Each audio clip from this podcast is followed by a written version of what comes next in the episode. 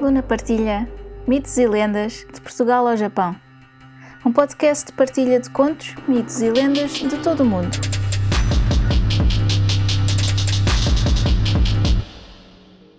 Uma nota antes de começar. Todos os contos, mitos ou lendas têm versões ou variações. Esta versão que vou contar é só uma das muitas que foram passadas de geração em geração. Pode não ser a versão que conhecem, mas espero que gostem. Este conto fala de violações e tortura. Eu sou a Luna Kirsch e sejam muito bem-vindos ao Luna Partilha Mitos e Lendas de Portugal ao Japão. Passeemos então por Alter do Chão com o livro Lendas e Mitos dos Castelos de Portugal de Alexandre Parafita, editado pela Zéfiro. A lenda do rei cruel em Alter do Chão o castelo de Alter do Chão, mandado construir por Dom Pedro I, foi para sempre marcado por uma das suas mais cruéis aplicações da justiça. A traduzir bem os seus cognomes, o cru e o cruel, associados a o justiceiro.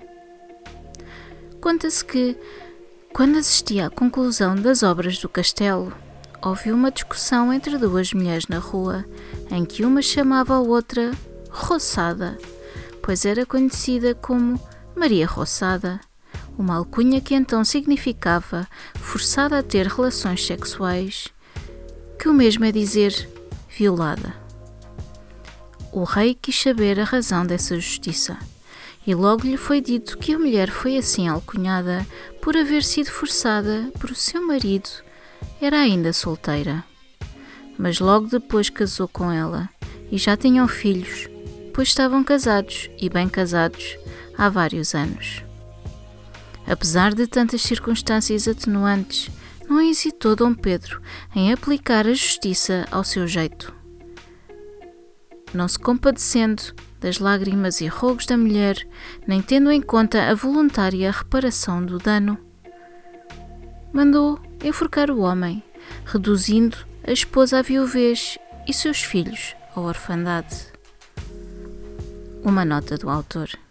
El Rei, por cumprir justiça, mandou enforcar e a mulher e filhos carpindo traz ele. Assim retrata o cronista Fernão Lopes a frieza deste ato justiceiro.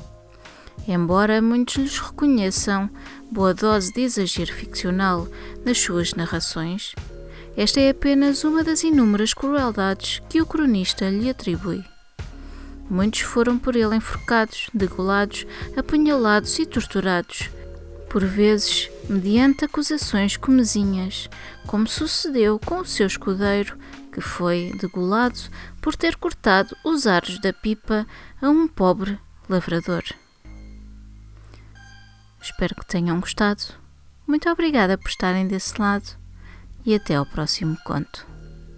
Se gostaram deste podcast, subscrevam, deixem um comentário simpático e uma avaliação de 5 estrelas. Gostariam de partilhar um conto, um mito ou uma lenda? Enviem para o e-mail mitoselendas.lunaquirres.com Descubram mais no Instagram Luna Partilha. Podem apoiar este podcast através do PayPal ou comprar um café. Vejam os links na descrição. Muito obrigada e até ao próximo conto.